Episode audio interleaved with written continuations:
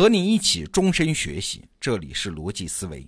昨天下午啊，我们得到 APP 上新了一个重磅课程——陈海贤老师的自我发展心理学。我自己呢，因为有近水楼台之便嘛，所以就抢先学习了所有五十讲课程。那今天我就和你分享一下我学习的收获，也方便你评估一下要不要跟随我们一起加入这个课程。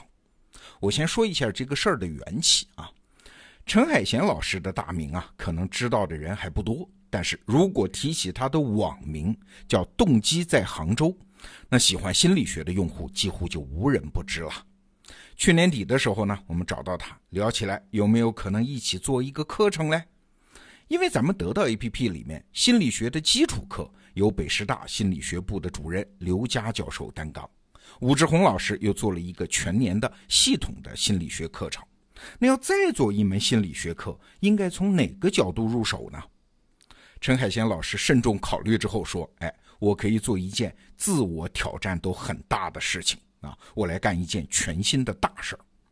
一般人学心理学啊，主要是为了了解自己，但是对于得到用户来说呢，最迫切的需求是改变自己，就是不仅仅把自己和别人看穿看透，而是找到自我发展的方法。”在这方面，心理学的知识储备其实非常丰富，但是需要有人把它梳理成一个实用的工具系统。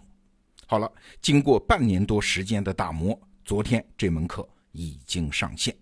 我学习完了之后啊，忍不住要说一句啊，关于个人发展、个人成长，目前最好的心理学工具系统，很荣幸它诞生在咱们得到。好，下面我就说说我的学习收获。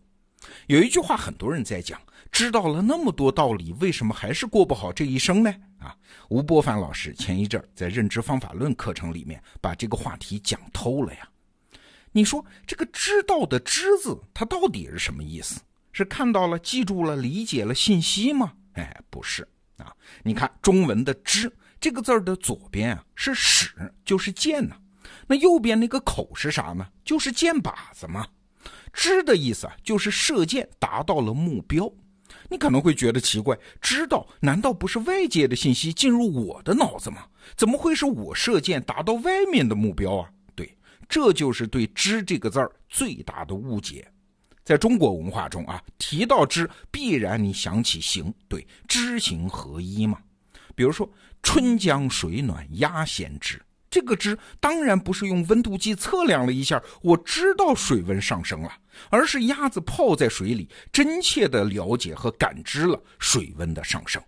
再比如说知己，那这个知当然不是那个知道你的人啊，就像加了微信好友一样，而是深切的了解你的人才叫知己嘛。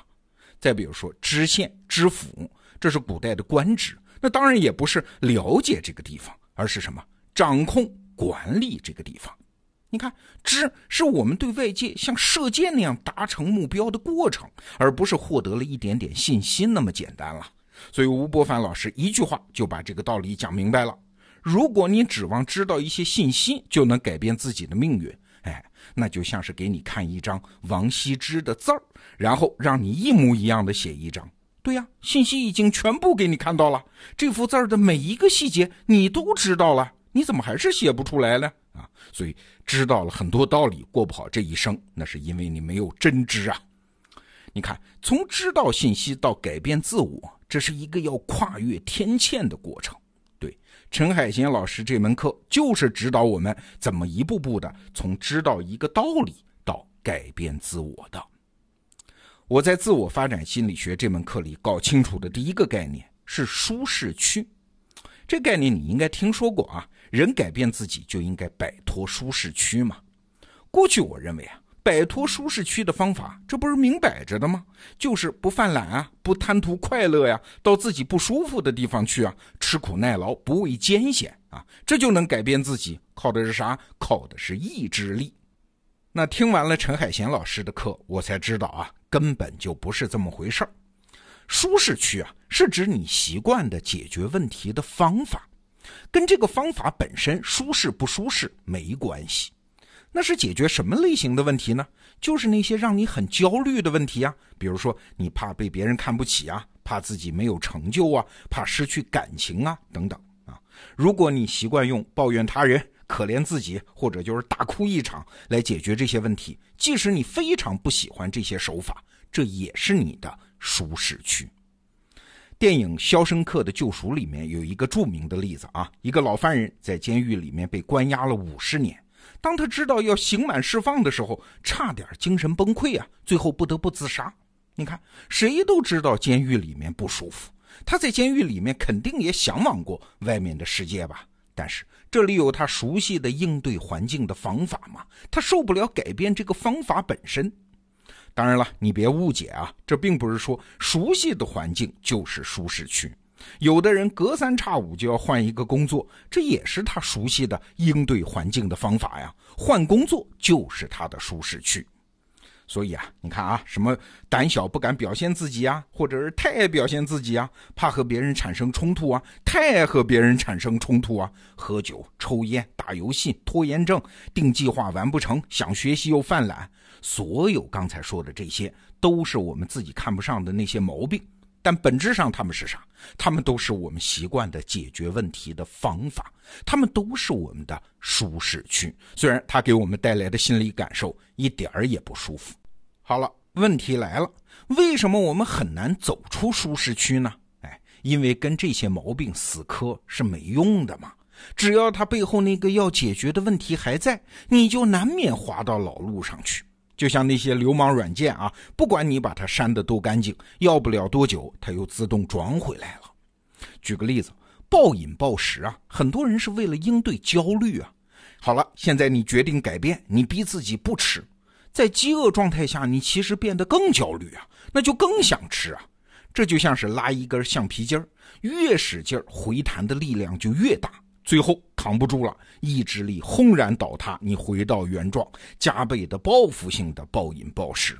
嘿嘿，我们这些胖子啊，都知道这个循环有多绝望。那舒适区有多强大呀？我举个例子你就明白了，它强大到甚至超过你生存的欲望。有一项医学调查就显示，假如啊，心脏科的医生告诉你，你现在得了严重的心脏病。如果你不改变个人生活习惯，比如说不健康的饮食啊、不运动啊、抽烟啊等等，你就必死无疑。哎，即使在这种情况下，也只会有七分之一的人会真正改变自己的生活习惯。那可以肯定啊，剩下来七分之六的人，他们也想活下来啊，他们也知道该怎么做啊，但是就是没办法改变，没办法走出舒适区。你看，这就麻烦了呀。我们看到的那些要改变的东西，它根本不是问题的根源。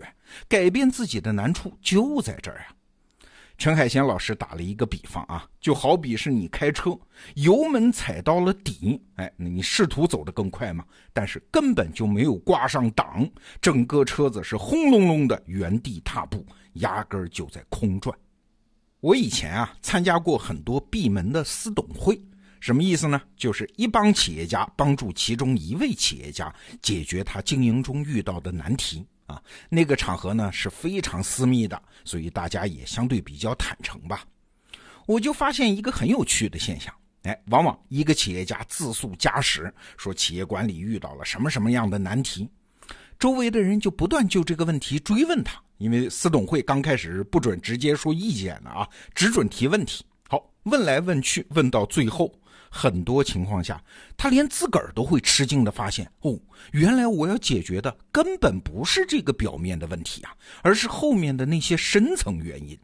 嘿嘿，你猜猜看，最多的深层原因是啥啊？我经历的几场私董会，往往都是啊，这个企业家的私生活出了问题。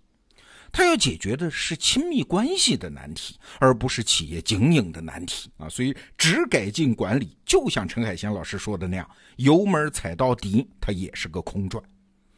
仅仅认识到这一点啊，我们就已经迈开了让自己改变的第一步。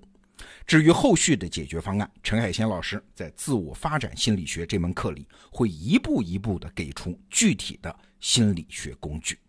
好，陈海贤自我发展心理学这门课已经在得到 APP 正式上线，我们一起来改变自己吧。好，逻辑思维，明天见。